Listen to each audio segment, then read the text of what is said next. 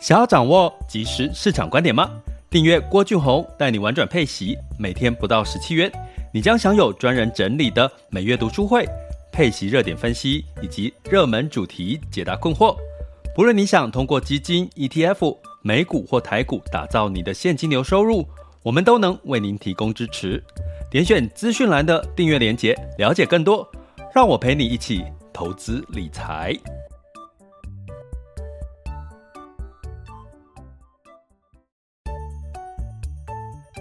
想要掌握即时市场观点吗？订阅郭俊宏带你玩转配息，每天不到十七元，你将享有专人整理的每月读书会、配息热点分析以及热门主题解答困惑。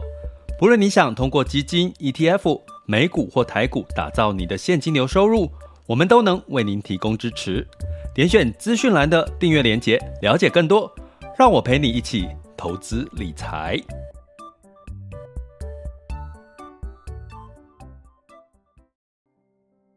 各位亲爱的学员以及听友们，大家中午好、下午好、晚上好。今天是二零二三年的一二月七日了哈，二月七日的时间。那这个周二了，其实春天也即将到来哈。那我们还是可以跟各位提醒一下，春天到来呢，其实你会不会觉得近期你会有一种想做事的一个动力哈？当然，一方面你就是休了一个长假啦，然后第二方面呢，其实呃，今年的春天应该会让你有一种很想做事，或者是很多事情想做哦，呃，就是念头就会跑出来，因为春天的时候，其实很多东西都是这个呃准备发动的一个状况嘛，吼，那我们通常春天就是大家知道很多。植物呢都有发芽了哈，就有一些绿叶冒出土了哈，所以呢，其实这个都在表示的是，其实接下来是你可以采取行动哦，慢慢去采取行动的一个开始哈。春天就是给我们这样的一个氛围，又舒服嘛，所以你做起事来就不会像夏天做事会有点急躁啦、暴躁。春天是一个最好去。把你在冬天，哈，二零二二年的年底做好的计划开始一步一步的执行，哈，那当然我也不例外，哈，一步一步的来执行这个，嗯，二零二三年的这个陪伴理财的一个教育计划。那今天要跟各位聊一下，哈，这个债市的部分，哈，因为我们之前比较在一月比较多琢磨在股市，哈，那当然是因为。一月份的股市呢，其实有一个比较一个反弹哈，那这个反弹呢，似乎也在这个就业数据太优于预期哈的情况呢，开始出现了呃这个获利的卖压哈，获利的卖压，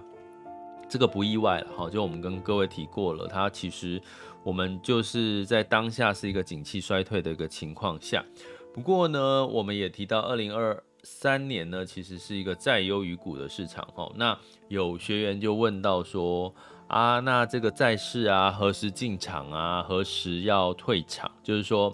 什么时候要这个卖掉哈？就是要获利了结哈。那我想趁这个机会呢，来聊一下债市这件事情，尤其是新兴市场债哈。我们一段时间来讲一下新兴市场债。在年呃今年以来，资金都持续的流入新兴市场债，这是过去两年来讲很少看到的光景吼。也就是说，其实嗯，大家会觉得听到新兴市场债，可能会觉得说哦，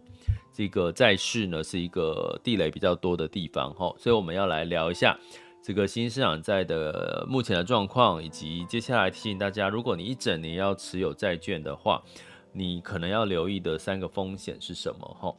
好，那我们首先来讲到一件事情哈，就是说最近呃有一个新闻消息哈，就是寿险哈，寿险公司呢，其实呃怎么去区分寿险人寿公司跟所谓的银行端呢？其实银行端是处理短期的资金哈，就我们的一些存款啊、定存都是属于比较偏短期的资金。那寿险端是比较处理所谓的中长期的资金，比如说你买一个六年期，买一个二十年期的储蓄险或者是相关的寿险，这些都是需要哦，这个提拨每个每一年提拨一一定的资金哈，所以基本上呢，它是一个中长期的资金的概念哈。那所以呢，呃，我们在最近的媒体有提到，像寿险公司前五大哈，当然就是国泰金、富邦人寿、星光，呃，还有开发金，还有这个中信金哈，他们拥有寿险公司这这五个金控呢。其实他们在今年在哎，我们是不是说新兴市场在今年是在优于股嘛？吼哦，那基本上呢，一整年都是在都是有它的机会哈。可是呢，呃，这五大的寿险金控，其实在去年第四季到目前为止，大他没有去特别增持新兴市场债，他甚至有一点点的减持哈。那其中在这个这五家的寿险公司里面呢，持有的。新兴市场债主权债了哈，最多的其实是墨西哥，好，最最多持有的是墨西哥。那第二名的哈，这个国家新兴市场国家是沙乌地阿拉伯的新市场债哈。那第三是印尼，第四是卡达哈。所以呢，在这个部分呢，你会看到这些国家，你会联想到什么风险？就是。地缘政治的风险，对不对？哈，地缘政治的风险，还有这个国家的财务情况的风险，哈。所以你只要想到新兴市场债，你就要想到这些国家，哈。我们特别举举到这个五大寿险，他们持有的，在第四季到今年期，它没有特别增持这些新市场债，反而是持平或减持。那第前四大是墨西哥、沙乌地阿拉伯、印尼跟卡达，哈，这些产油啦，或者是比较是欧非中东的国家，哈。那我们先了解一下这个状况之后，我们先来看一下哈，呃，目前为止哈，一月到目前为止哈，year today 呢，大概新市场债的一个变化哈。那继上周呢，大概的这个新市场债呢，大概是新兴欧洲。大概是有零点七五 percent 的一个呃这个报酬率哦，零点七五哦一周哦哈。那亚洲的部分，新兴亚洲是大概负的零点一八，新兴非洲是负的零点五九，呃中东哦中东国家就我刚刚提到的像卡达啦这种沙乌地阿拉伯是呃正的零点二九 percent 的报酬哈。那整体的新兴市场大概是正的零点零四 percent，呃。这就是我要先大家听到这个跟对比今年以来的股市的反弹，你会不会觉得哇，怎么差那么多，对不对？反弹力道没有很多，这也是我要先跟各位讲的。债市不是让你去追逐这个呃这种报酬率是十趴二十趴反弹这种这种市场哈，因为债券市场我们追根究底要讲它的特色就是呃它是一个借钱关系，我们常常讲是借钱关系。你买新市场的国家债，你就是国家跟你借钱，好，你把钱借给他，到期之后，他除了利息还给你之外，好，每一年把利息还给你，到期之后就把这个你的本金还给你，所以这里面有什么可以让你净值增加的机会？应该没有，对不对？就是我我借钱关系啊，我就是最后我拿回来就是利息跟本金嘛，我有什么地方我的本金有会增加呢？不太容易了哈。那我们为什么说股票其实是有它的呃风险也相对比较大？是因为呃股票呢，当一家公司它不赚钱的时候，它股价可能就崩盘或跌的比较多。可是这家公司如果有机会赚钱的时候，诶，可能它反弹的力道就很大。所以你要投资股债，或者你适合投资什么，或你股债的分分配要怎么分配，其实你追根究底就是要看股票跟债券的特质哈。所以呢，新市场债的近一周其实它其实也是上涨的哈，就整体来讲，可是呢，上涨的幅度是平均来讲是零点零四 percent 哈。那不过呢，资金持续的流入，那所以呢，新支持新兴市场债为什么哈？我要讲，我回答我们学员说，呃，他说，哎，老师啊，这个债券到底是不是我什么时候要下车？哈。那基本上呢，我说今年一整年都可以看债，哈，就是债优于股。为什么？因为呢，在上半年呢，全球进入到景气衰退。那景气衰退接下来迎来的是什么？下半年迎来的可能就是，呃，降息的几率会提高，或者是这个，呃，就算不降息也不升息了。好，所以呢，新兴市场债债券呢，其中有呃，尤其新兴市场债最大的一个呃风险之一就是美元太强，好。因为呢，新兴市场其实基本上大家知道，它的这个国家的这个国力通常不会比美国来得强哈，所以一旦呢资金被美元太强这件事情吸走的话，那非美元的货币太弱，其实新市场债就会比较容易出现一些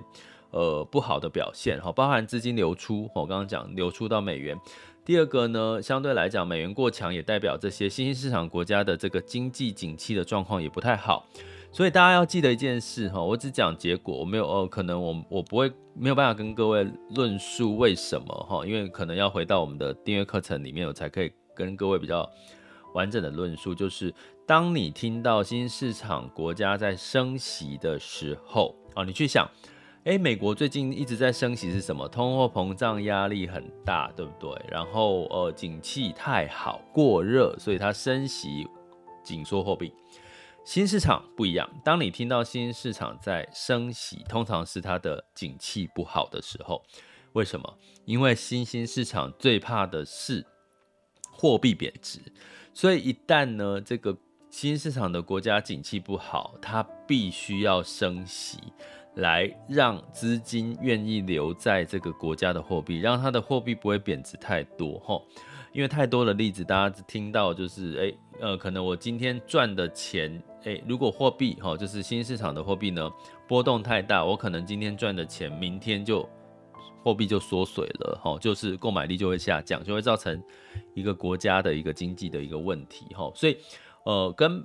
已开发国家不同的是。美美国升息是因为景气过热哈，或者是要紧缩货币。可是呢，对于新兴国家来讲，它的升息是为了避免它的货币贬值所带来的资金流出哈。所以某种程度呢，对于这个新兴市场债来讲呢，美元偏弱是对新兴市场的股跟债，从过去历史的经验都是一个好的好的讯息哈。所以这个要讲的一件事情就是说，今年为什么？呃，新兴市场相对来讲是债券市场了，相对来讲有一个呃比较好的表现，就是第一个美元会稍微到顶，哈，美元升息到顶，然后慢慢的偏弱，哦，就是到下半年偏弱，好，对新兴市场是有利的，好，从在这个货币的角度，哈，那我们来看，其实资金呢持续流入新兴市场，哈，其实。这也是我们可以理解的，对不对？好，因为这个呃整体的市场的状况，股票波动哦，仍然受景气的影响。诶，债券的利差哦，来到了将近有这个呃七个 percent 左右。哦，像相对来讲，当然就是有一定的吸引力了。哈，那这是一个哈。那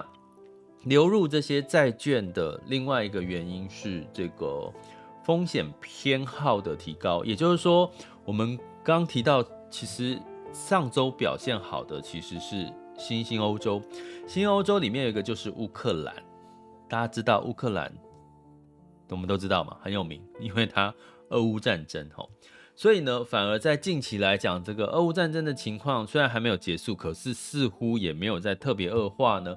所以在新兴欧洲的表现，像这个呃新欧洲是的债券表现好的。新兴欧洲包含像乌克兰、匈牙利、罗马尼亚、像塞尔维亚这些的国家，哈，哦，这个大家可能有熟悉吗？感觉这些国家，哇，要回顾到以前念书的这些 这些地区的这个这个这个国家名，要不然很你应该很久没有听到这些国家的名称，对不对？塞尔维亚、罗马尼亚，哦，很熟，有点熟，可是。好像很久没有听到他们，这就是新兴欧洲好像表现好，因为他们的这个地缘政治稍微的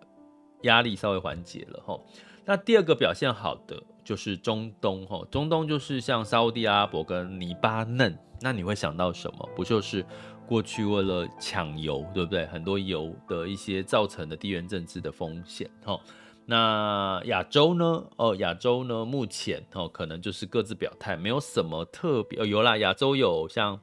巴基斯坦、哦斯里兰卡，哦曾经有这个就是倒债的这个风险，哈。所以呢，你会看到什么呢？看到这些国家这些我刚刚举例的这些区域都面临有都有它的地缘政治的风险，所以第二个我要提到的，除了美元如果转强的话，这是新兴市场债的风险，好，所以要特别提醒哦。我说债券今年一整年都是有机会有好的表现，可是你要面临的是，如果我们的假设的预期是美元是偏弱哦，持平或偏弱，今年哦。今年那如果呢，像我们最近你会看到嘛？最近呢，因为就业美国就业数据太强，所以带来的这个呃这个美元稍微走强，哎，那当然新兴市场你会看到股市就偏弱了，哎，债市当然也会受到一些影响哈。所以呢，美元如果哎突然之间又走强，那当然对新兴市场债券哈是不利的。第二个就是地缘政治，如果地缘政治你又听到俄乌战争。又听到哪一个国家还不出债要倒闭哦，那这就是这个新兴市场债的风险。第二个风险叫做地缘政治的风险。哈，那呃，我们来聊一下像乌克兰的事情。上周其实，呃，西方国家其实对乌克兰支持有持续的一些进度。哈，像美国承诺乌克兰，他给他三十一辆的 N1 的这个坦克。哈。并且呢，让德国也跟着参与这个支持乌克兰，然后，所以德国也承认承诺要供应十四辆的豹式坦克。最后，欧盟加一加，总共的坦克有一百多辆。可是我听到，我看到的感觉就是啊，就是好像战争还是 是啊，是要把它扩大战争嘛。当然，某种程度呢，如果他的战力越强，当然就是可能不比较不容易被被打败了吼。那俄罗斯也会有一些警惕了吼。所以呢，基本上俄罗斯也表示啊，说，哎、这件事情呢，似乎也代表西方国家承认承诺喽，你是直接哈直接参与喽乌克兰跟我俄俄罗斯的这个战争哈。所以呢，呃。就是目前都都处于一种画虾的阶段了哈，所以乌克兰是仍然是有它的一个变数哈。这个战争在如果在恶化，当然我们是不乐见，因为可能又会影响到整个股市啊，整个油价啦，我们的预期的节奏都要被打乱了。所以大家特别要留意地缘政治、地缘政治的风险。哈，这个是第二个要跟各位提的。虽然债市一整年有好的表现的机会，可是。你要留意美元地缘政治的风险。第三个是什么？我们讲债券，债券的风险最大的风险是什么？就是还不了你的钱。大家知道吗？我刚刚讲债券是借钱关系嘛，我把钱借给你，你把钱借给我，我还给你利息，诶，还利息都很正常。到期要怎么样？本金都要还给你。如果你本金还不起的时候，那你就是。归零了，你就是钱都拿不回来了，血本无归，这是债券的风险。在债券的风险，它专有名词叫违约率嘛。所以如果说这个违约率扩大的时候呢，那当然就会带来什么？带来这个债券的另外一个下跌的风险哈。那目前的违约率的状况呢，当然是比较低哈，大概两不到两个 percent 市场预期。但是呢，在现在大家知道，我们都一直提，现在是景气衰退，有没有可能？新市场的国家，哈，或者是这个所谓的公司债有违约率会提高的机会呢？诶，目前虽然看起来不高，可是呢，就是这也是我们在二零二三年可能要特别留意这个债券的违约率有没有拉高的一个情况，哈，那。呃，所以呢，呃，当然目前没有发生哈，所以我们刚刚讲的是说，以目前如果你要问我说债市会不会好，那我的答案可能会是乐观多于悲观。可是这是前提在于我刚刚提到现在美元持平偏弱，还有第二个地缘政治还没有有点压力有点趋缓，第三个违约率没有拉高的情况下。可是相反的这三个条件如果有出现哪一个变数，这是你在。债券市场上面要稍微的呃留意的地方，也就是说，如果这三个出现了变数，你就适度的可以考虑去减码债券，哈，就是或者是部分的获利了结。但是呢，回到我刚刚提到的逻辑，哈，就算是我刚刚讲寿险公司会买债，因为寿险公司买债是属于长期资金，它的资金用途是长期资金，所以他买债是一直放着，他是放着放着放着放着。所以我最重要告诉各位的是，如果你想要买债，你不用特别期待它一年给你十几二十趴的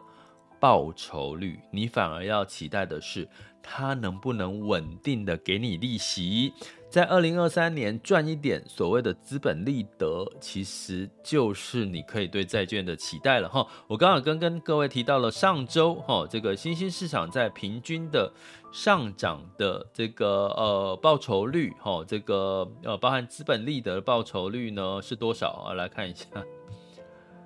呃一点零点零四，整体来讲啊，最表现最好，刚刚讲的是新兴欧洲是零点七五 percent 的报酬，好吗？所以呢，了解债券的特性之外，从金控持有，它也持有新兴市场债哦。所以不要说新兴市场债就一定不好，风险很大。要不然寿险公司它是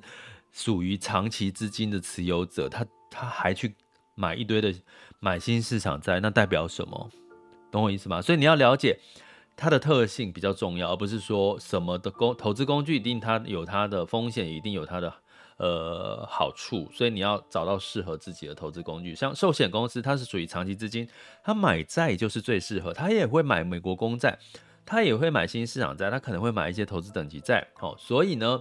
呃，寿险金控虽然它在呃今年债券是看好，可是它仍然是持平，或者是部分稍微稍微的减持一点。吼，那所谓的减持，呃。比如说，我举个例哈，五大金控大概持有墨西哥债就有两千三百一十七亿喽，沙乌地阿拉伯债就一千八百多亿了哈，所以基本上呢，呃，其实呃，金控持有债券呢是多的，包含了五大金控之前持有俄罗斯的债哈，在俄乌战争之前，它是持有俄罗斯的债是八百七十六亿，好，巴西它也持有七百一十八亿哈，所以新兴市场债其实是。属于长期资金布局，所以，嗯，我觉得不要特别去想说你今年什么时候要下车，而是你应该要把债券当做当做是你这个资产配置的一个部分，然后呢，每一年去动态调整你的股跟债的比例的配置，哈，我觉得相对来讲呢，可能会是一个最好的一个呃对债券的一个理解，哈。所以呢，呃，如果你的想法上下车是想要从债券里面捞一笔就下车，那我倒建议你哈，就是不要持有太多的债，哈，你反而是部分透过股票，在复苏的期间，哦，去这个呃得到一些获利的机会，哈，那债券的属性就是不是让你抢反弹的这个。这个这个投资工具了哈，三大风险记得，美元如果突然之间又变强，后后后续了哈，二零二三年又变强。第二个，地缘政治有没有增温？第三个就是本身的违约有没有提高哈，这个都是我们在二零二三年投资债要必须要风险。那这个寿险公司已经告诉你这个例子告诉你了，其实他们持有债不是拿来。卖来卖去，短线卖来卖去，它是长期持有，通常会持有到期的话，它其实也不会因为这样而亏损，因为到期本金就还你，只要他还得出钱，本金都会还你哈。所以基本上呢，你就要用这个逻辑去判断债市适不适合你，好吗？那新兴市场债以及其他的债种，因为它的利差。相对来讲，目前还是有吸引力哈，所以带来的这个资金持续的流入，我们也会在持续的关注。那当然，如果你是配息一族的话，那你可以在今年二零二三年部分哦，就是配置了哈，不要全部都压同一类型的债，因为毕竟我刚刚提到的这些国家仍然会有它之相关，今年还是会有一些地缘政治的风险，比如说新兴亚洲里面的中国，哎，它的房地产会不会？呃，越来越好，这也是我们要关注的，因为它在新兴亚洲债里面也占了一大的部分，哦，所以呢，你理解了，你就会发现其实没有那么可怕的，好吗？若有任何相关新上债的问题，欢迎大家来加入我们的学习行列，好，点选我们这个呃呃到我们网校好的订阅专案去了解更多哦相关，你怎么透过债券来做你的这个配息资产的配置，好，我们有专门的课程来做一些学习。那这里是郭俊宏带你玩转配息，给你即时操作观点。关注并订阅我，陪你一起投资理财。好的，接下来呢，我们进入到二零二三年二月七日周二的全球市场盘势轻松聊喽。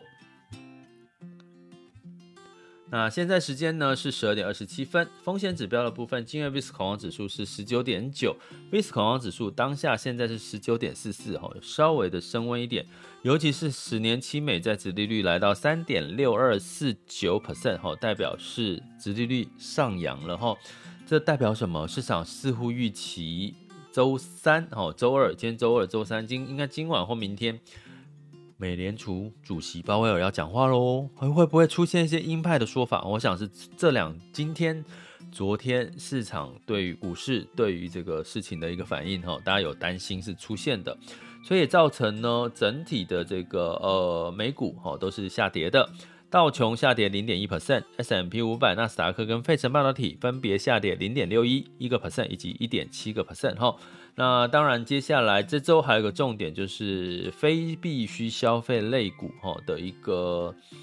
这个财报哦是需要公布，呃，估计呢不好的情况仍然比较多，好的情况也会有哦，所以当然也会是市场的干扰因素。那在欧股的部分也普遍是下跌的哈，那一样是担心美国升息的一个情况。泛欧六百下跌零点七八，德法英分别下跌零点八四、一点三四跟零点八二个百分点。那在雅股的部分，哦，在这个除了哦日经二五是上涨零点六七，台湾加权指数是跌了二点九五，哈，这是周一的盘势，哦，香港恒生也跌了二到三个 percent。那日经二五的涨势呢，有跟各位提过，哈，是因为诶居然在黑田东彦吼，这个央行总裁，日本央行总裁要换人做的时候，听到一个消息，好像要接他的这个央行总裁是一个比较偏鸽派的，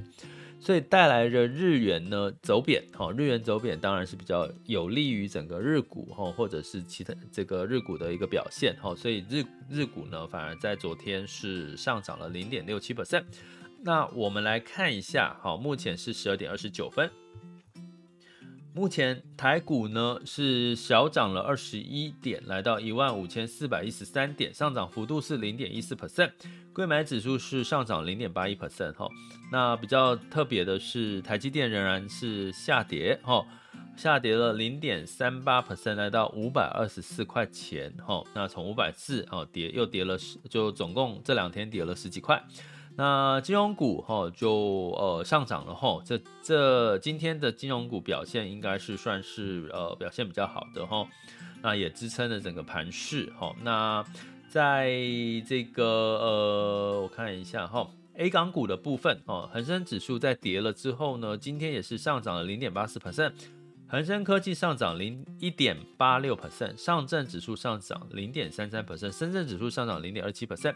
所以呢，目前台股在一万五千块站稳了年线之后呢，呃，一万五的一万五千五的这个五日线呢，基本上是没有站稳的哈，仍然持续要看它有没有接下来有可以站上站稳的表现的哈。但是不过呢，呃，简单来说啦，最近的股票股市场股票市场。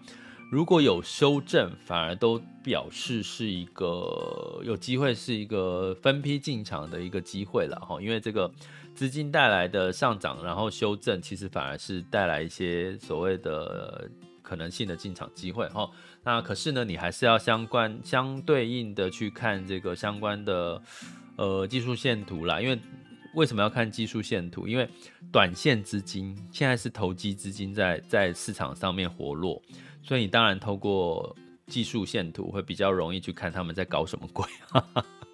哎，这句话真贴切。短线的资金在搞什么鬼？因为长线的资金不会去去追逐嘛。你看，很明显最近的 AI 啦、ChatGPT 的话，你被炒得要死，然后就是那些股价都